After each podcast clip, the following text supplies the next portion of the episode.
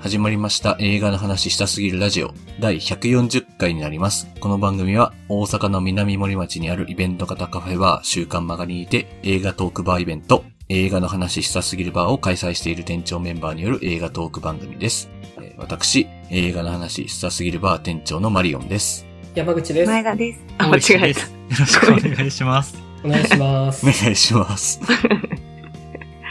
はい。と今回、えっと、4人揃ってるのにもかかわらず僕が進行をちょっとしてるんですけども、ちょっと山口さんちょっと喉の方がちょっと痛めてるみたいなので、ちょっと僕が今回は代わりに進行の方を先にちょっとやらせてもらってます。はい、お願いします。はい。じゃあ、それでは、えー、皆さんの近況、えっと、聞いていきたいなと思うんですけども、ではまず、山口さん、最近いかがですか？はい、まず、前回の映画の話したすぎるバー、急遽不参加になりまして、ちょっと来ていただいた皆さん申し訳なかったんですけれども、ちょっとあの、妻の体調不良で、あの、それどころじゃなかったっていうのがありまして、で、その後、僕も今体調があんま良くない状態なんですけれども、うん。えっ、と、映画自体は結構見てて、今日のテーマトークの悪い子バビーと、キラーズ・オブ・ザ・フラワームーンおと、ードミノと。シス、不死身の男を見てきました。見てますね。で、まず、ドミノなんですけども、まあ、ロドリゲスがノーランっぽいことをしてるなっていう話はしてたんですけど、まあ、あの、ロノーランっぽいことをしようとして、ちゃんとできてないっていう感じの可愛げのある映画でした。ちゃんとできてないっていう。で、あの、ドミノっていう言葉に、実はちょっと仕掛けがあるんですけど、本編中に。うん。で、逆に、そこ以外があんまりなくって、あの、もう、そのアイデアだけでやったやろ、みたいな感じもあって、うん。で、ノーランの映画で言ったら、インセプションとか、あと、えーっと、忘れた。逆回しのやつ。テネット。テネット。テネットテネット。テネットとか、やっぱその、話全体のギミックと話の流れがちゃんと一体化したものとしてできてて、で、そこがちゃんと賢そうな話として楽しむことができるんですけど、あの、本作ドミノに関しては、そういうギミックの部分を口で説明するっていうのが、まあ、処理できへんわなっていう感じではありました。あはい。ー、なるほど。やっぱノーランすげえなって。口で説明しないじゃないですか。うんまあ、あの、マクガフィンとして、こういうもんだよ、あと飲み込んでねっていうことだけ言って、あとはもうビジュアルで巻き込んでくるから、やっぱすげえなと思って。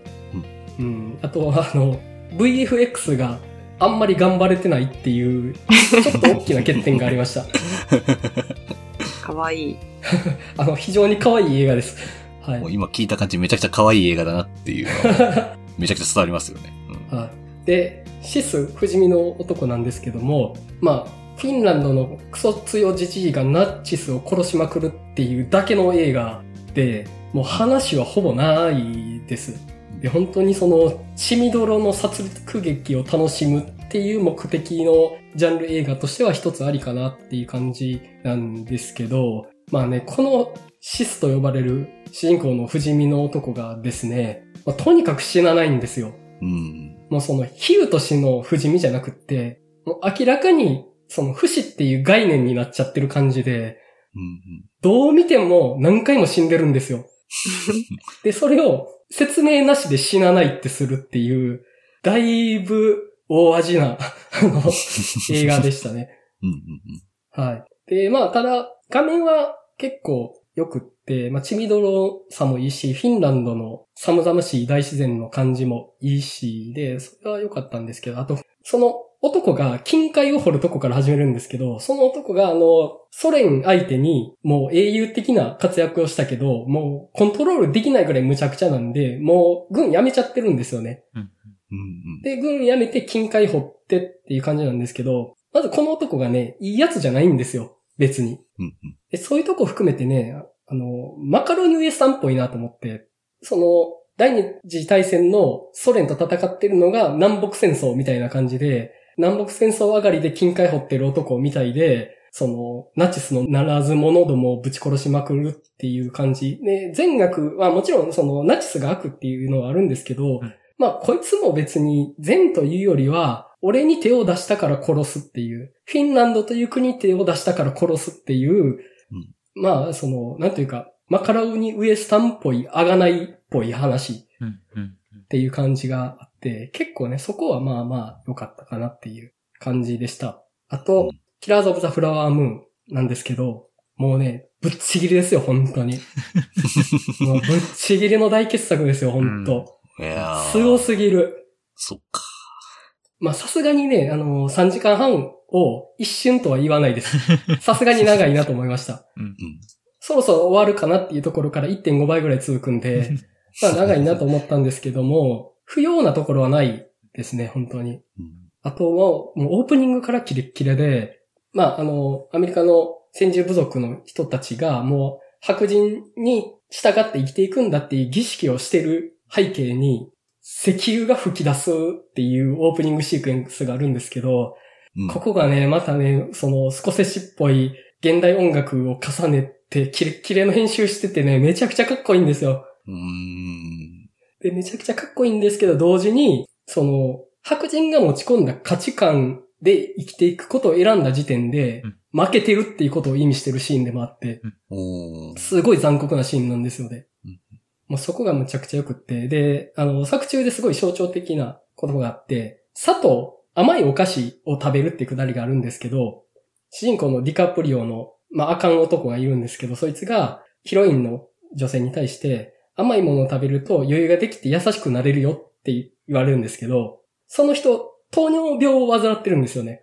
うん。で、お菓子を食べると、いや、体が悪くなるっていう。これって、その、持ち込まれた価値観のことも意味していて、うん。彼は絶対に砂糖のお菓子なんか今まで食べたことなかったところに砂糖のお菓子を持ち込まれて、それは甘いんだけれども毒なんですよ。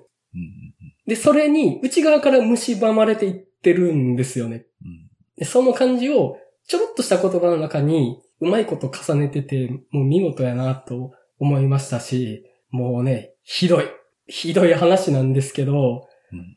これがね、もうやっぱキレッキレの編集でね、もうあの、スコセッシのね、テンポのいい粛清シーンと、うん。あとトントン拍子に悪事がバレていくシーンの編集のうまさはね、もう相変わらずさすがっすよね。うん。うん。うん。うん。うんめちゃめちゃなんか気持ちいいんですよね、ああのくだり。うん。いや、あの、グッドフェローズとか、あと、えーとアイリッシュマンとか、そのあたりを覚えてらっしゃる方はぜひ同じような楽し方もできるんじゃないかなと思います。はい、あの、めちゃくちゃ傑作です、本当に。はいいやー、っていう感じです。はい。ありがとうございます。では、前田さん、いかがですか？私、この間の映画バーでめちゃくちゃ酔っ払ってて、あ、そうなんですね。はい。次の日死んでて何も見てないです。死んでるなるよ。そう見たい映画いろいろあったんですけど、ちょっと無駄に過ごしてしまいました、土日を。いや、まあ、そういう日土日もありますよ。うん。何もしなかった土日なんて、もうザラのようにありますよ、みんな。うん。でも映画バーはめっちゃ楽しかったです。そうですね。映画版めちゃくちゃ楽しかったです、本当に。はい。よかったです。じゃあ、大石さん、いかがでしたか？そうですね。今週は、まあ、課題作以外だと1本しか見れてない。ちょっと、あの、土日旅行行ってたのもあって、1本しか見れてないんですけど、うん。その、デビッド・フィンチャーの新作でネットフリックスで、えっと、配信される予定になってて、今劇場公開されてるザ・キラーを見てきました。はい。いやー、よかったっすね、ザ・キラー。うん、うん、あの、なんていうかな。まあ、殺し屋ものって、まあ、昨今よくあると思うんですよね。その、ジョン・ウィックだとか。うんさっきの多分シスとかもそうかなと思うんですけど、その、軽快さだったり、あるいはアクションみたいなところが結構重きを置かれるんですけど、あの、今回のザ・キラーはもうとにかく冷たいんですよ、ずっと。うん。うんうん。完璧主義の男がちょっとしたミスをしてしまって、で、それを、あるミスに関して、負い目を負わされそうになって、いや、それは違くないってなって、雇い主をどんどん殺していくって話なんですけど、うん。あの、怖いんですよ、とにかく、主人公。えー、完璧主義すぎて淡々と無表情で仕事をこなしていくんですよ。で、それがデビッド・フィンチャーならではのこう、まあドライというか、その本当冷たいタッチでずっと描かれていくんですけど、なんかその一個一個の所作含めて、その完璧主義さの怖さが、もう怖さ通り越してちょっとかっこいいまでいくというか、うんちょっとだけもうなんか、まあエモーショナルというかなんだろうな、憧れすら抱くぐらいのかっこよさまでちょっと行くんですよね。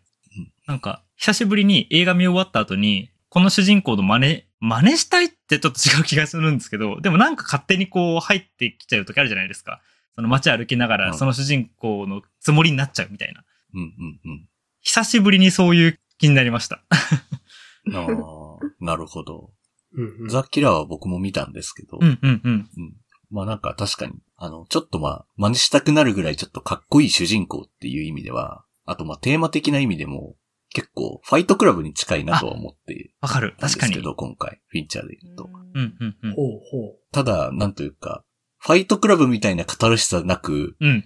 ひたすらダウナーで そうローなテンションっていうのが今回のザ・キラーっていう映画かなっていうふうには、的に思ってたんですけど。うんうんううん。ん。そうですか。真似したくなりましたか？あの変なマクドナルドの食べ方を真似したくなるとかですか？あのね、バンズを抜いてねってやつとか。はい。変な食べ方するんですけど。そうなんですよ。えなんていうかまあ、淡々と、要は、肉だけ食べれればいい、タンパク源だからって言いながら、バンズをこう置いて、そのバンズ以外のところをこう頬張るっていうシーンがあるんですけど。うん。へえ。そういう、まあ、まあ、印象に残るんですけど、変な食べ方してんなっていうので印象に残ったりとか。例えば、ちょうどあれって張り込み中じゃないですか、とあるターゲットをそうですね。狙うための張り込み。中のシーンです。だから、あ、炭水化物取ると確かに眠くなるもんね、とかってちょっと思って。まあまあね。うん。そう。もう、だから、すごい完璧主義者で、あとまあ、なんていうんですかね。ひたすら喋ってますよね。ひたすら、モノローグですけど。ね、モノローグがずっと流れてますよね。おー延々と喋ってるんですよ。うんうん自分のなんかその、なんていうんですかね。起きてと言いますか。こう、うん。こうどうひたすらモノローグで語ってて、もう、もう即興はなしだと。もう、ちゃんと計画通りにやれみたいなことをもうずっと言いかせてるんですけど、うんまあ、冒頭早速ミスるっていう大爆笑シーンをかましていくっていうようなやつなので、うん。まあなかなかね、興味深いやつっていう。そう。だから、意外とモノローグ通りにはあいつ動いてないんですよね。完璧主義な割には。そう。アドリブはなしだって言ってるけど、結構アドリブばっかりだし、みたいな。そう。割とお前アドリブばっかだぞっていう 感じもあるんですけど。そうそうそうそう。で、も、こうね、平常心を保つというか、表には見せないというか。そうですね。なんか、システマチックに何もかもしなきゃいけないって思ってるけど、それやってたら、なんかいろんなものを落としてしまうよねっていうのをまあ描いてるような映画でもあるかなっていうふうには思ったので、まあ、その主人公の矛盾もだし、まあ、主人公が巻き込まれることになるのもまあ大きな構造の中の話。だなっていうのがあったりするので、そういう意味でもなんか社会批評的な感じなのも含めてやっぱファイトクラブなのかなみたいなふうに思ったりしたので、うんうんうんうん。おいしさんのツイート見て、あ、なんかそういうタイプの映画なんだって思って見てたんですけど、なんか不思議だなって思うのが、殺し屋ものって割とその殺し屋のプロフェッショナリズムみたいなところにフィーチャーしてる作品多いような気がしてうんて、うんうん。で、例えばゴルゴ13とかも結構仕事論とかと紐付けられることもあるじゃないですか。でも、よくよく考えたら、その、職業としての、なんというか、掟を守ってても、人を殺したらダメっていう一番大事なルールを守ってない人たちじゃないですか。そうなんですよね。確かに確かに。うん。で、そこがなんかちょっと面白いなって思って、だから、まあ仕事っていうものの、まあ一つの目標みたいなものとして、まあ公共の利益に報いるみたいな側。面ってあると思うんですけど、まあ、殺し屋は絶対そこには報いることができない職業じゃないですか、絶対に。でもそれとは別に、他人がどうとかじゃなくて、俺がやるんだ、こうやってっていう、その職人仇の側面を語るっていうのも仕事の側面としてあると思うんですけど、うんそもそも正しくないことを語るからこそ、そういう己だけのルールみたいなところをフィーチャーして際立つのかなっていう殺し屋ものって。うん。なんか、あの、なんていうか、一般の仕事で、その職人仇って、まあ、普通というか、極端なことにはならないから、そこを人を殺すっていう一番大事なルールを破ってることで、むしろその人のプロフェッショナリズムが際立つとかっていうのがあるのかなっていうのを思いました。話聞いてて。確かに、そうですよね。殺し屋特有のそのねじれ多分、その、仕事としては、なんだろう、理想的な仕事の仕方をしているんだけど、だけどやってることは全く違うっていう、そのねじれに多分違和感もあるし、その違和感が、その、フックにもなるってことですよね。うん。僕らが見るにあたって。うん。うん。でも確かにそういう意味では、そうですね、ザ・キラーは本当に、うん、お仕事映画って言ってもいいぐらいな感じの殺し屋映画ですね。なるほど。それな感じですかねあ、。そうです、そんな感じです。はい。はい。えっと、じゃあ最後に僕なんですけど、えっと、僕は、えっと、まあ、ザ・キラーと、あと、キリエの歌を映画館では見ました。そうですね。まあ、ザ・キラーはまあ僕もちょっとさっきちらっと話できたのでまあいいかなと思うんですけど、あの、キリエの歌はですね、あの、劇薬ですね。やべ。やべ。あの、岩井俊二ってやべえなって思いました。はい。あの、あの、もうもはや、新海誠以上にロマンチックでナルシスムに溢れてるっていう感じなんですけども、まあそれラストレターの時にも思ったんですけど、もう結構ね、やばい3時間でしたね。本当に。うん。これはやべえとしか言えないです。あの、もうこれ、僕ですらちょっと許容範囲を超えてるレベルの やばさですね、これはね。うん。マジで？それは相これ当はやべえ。これはやべえと思いました。はい。うん。マリオンさんがキャッチできない。すごい。そう。そうですね。僕がキャッチしきれないほどのやつっていうのはなかなかだなと思いましたし、それ3時間もね、浴びるわけですからね、もうね、やべえですよ。やばいしか言ってないですけど、やばいんでしょうがないです。はい。まあでもいつもとやってることとは変わんないというか、まあまあでも本当集大成って感じはすごくうんしました。なんか岩井俊二らしさの。まあ過去と、まあ現在がこう、緩やかに接続してるような感じとかもだし、まああとなんかあの、えっと、松村北とかがやってる主人公とかは、あの、すっげえなんか、これ秒速5センチメートルの高木くんみたいな感じの、なんか僕は何もできないんだ感がめっちゃ溢れてるなとか、うん。あとまあ女の子がやっぱやたらと可愛く撮られてるなとか、あとなんかもうもはやそこにいない人、主人公がいて、で、その、なんか2役やってるみたいなパターン結構多いんですけど、もういない誰かの役と主人公、同じ人がやってるみたいな。ラストレターとかでも、広瀬すずとかそんなやってましたけど、まあそういうのを今回あの、アイナ・ジ・エンドがやってるとか、なんか本当に、あ、もうすごいなっていう感じでしたし、うん。しかもこれ震災をまあ取り扱ってるんですけど、なんかそういった意味でもなんか、でまあ、松村北とか出てるとかいうとか含めても、スズメの戸締まりとのシンクロニストもかなり大きいとは思うんですけど、にしても、あの、ちょっとね、ロマンチシズムとナルシシズムがちょっとやべえことになってるので、もうすべてのなんか困難がね、全部歌で回収されていくみたいな、もうすべて歌が乗り越えるみたいな風にしていて、なんかもう、よくやるなっていう。ちょっとこれはこれででもまあすげえ、やっぱやりきる人はすごいなっていう風にやっぱ思ったので、うんうんうんまあちょっとこれはこれでね、改作でしたね、これはね。うん。奇怪な回の方の。へえ、すご。もう覚悟のある方はぜひ3時間浴びていただきたいなって思いますけど。怖っ。怖い、それ。なんか今年そういう現役ままのやつ多くないですか？そうですね。本当に、ちょっとね、岩井俊二の現役はやべえなっていう ことに改めて気づきましたっていう 一本でした。はい。で、あと、映画じゃないんですけど、あの、プルートっていう、あの、アニメシリーズが今ネットフリックスでやってるんですけど、それを全部見まして、浦沢直樹の漫画で、で、原作が手塚治虫の鉄腕アトムの地上最大のロボットのやつなんですけど、うんうん。まあ元から漫画が好きだったので、ちょっとそれをもう楽しみにしてて、で、それをもう楽しみだったのですごい一気に見ちゃったんですけど、いや、本当になんか、1話1時間。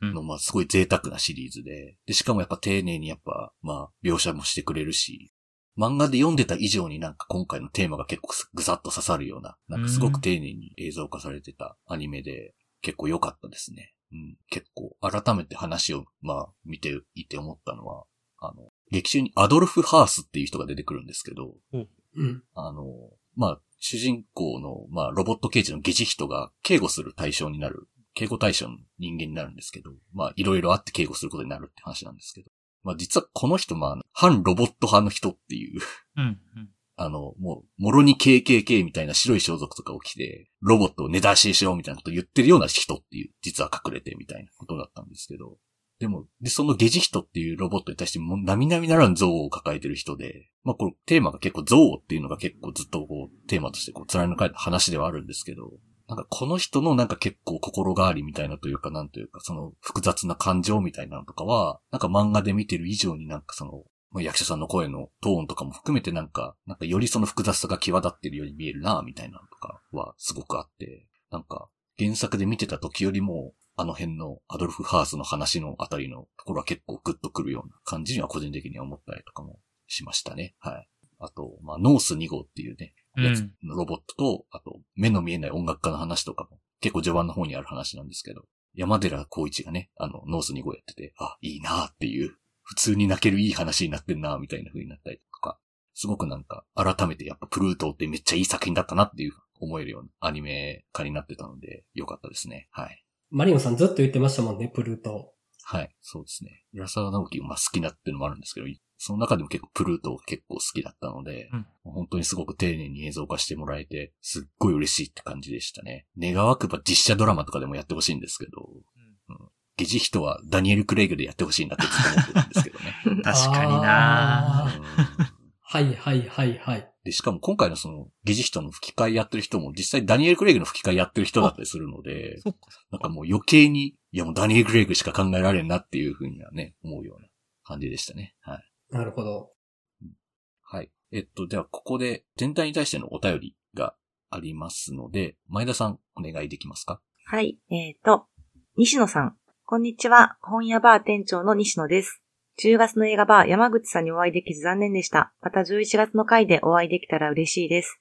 さて、10月は掘りごたつ席で、初来店のラジオリスナーのお客さんとお話ししていたのですが、お化け映画、東海道四谷階段1959年の話で盛り上がりました。中川信夫監督です。昔はよく夏の階段で放送されましたが、今見返したらお化け映画を超えたものがあるよねという話になりました。もしご興味あるようでしたら、ラジオの皆さんの見方が気になりますので、トークテーマにしていただければ嬉しいです。長文失礼いたしました。はい。ありがとうございます。ありがとうございます。なんか、僕に用事あったんですかね？んというわけでもなく。